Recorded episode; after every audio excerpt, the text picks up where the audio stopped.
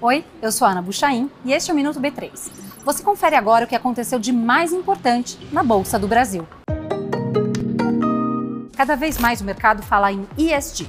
Você quer entender o que isso significa e, de quebra, ainda conhecer três curiosidades sobre a B3 no assunto? Vem que eu te conto em um minuto. ESG é uma sigla em inglês que significa ambiental, social e governança.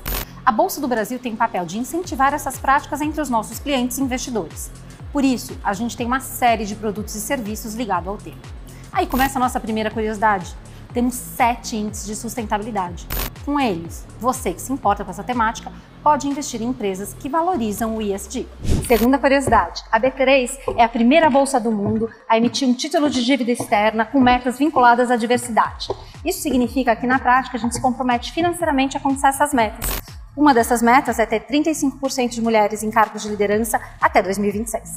Terceira e última curiosidade: temos um curso totalmente gratuito sobre investir em ESG para você.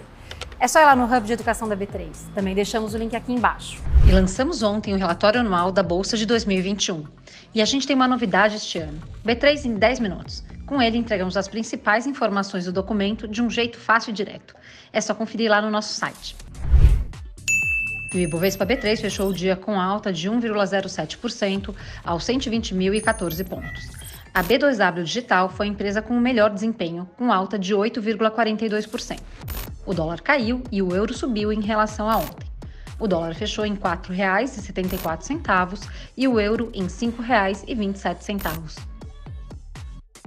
O Minuto B3 vai ao ar de segunda a sexta-feira no B3Cast, nas nossas redes sociais e na tvb3.com.br. Boa noite, bons negócios e até amanhã.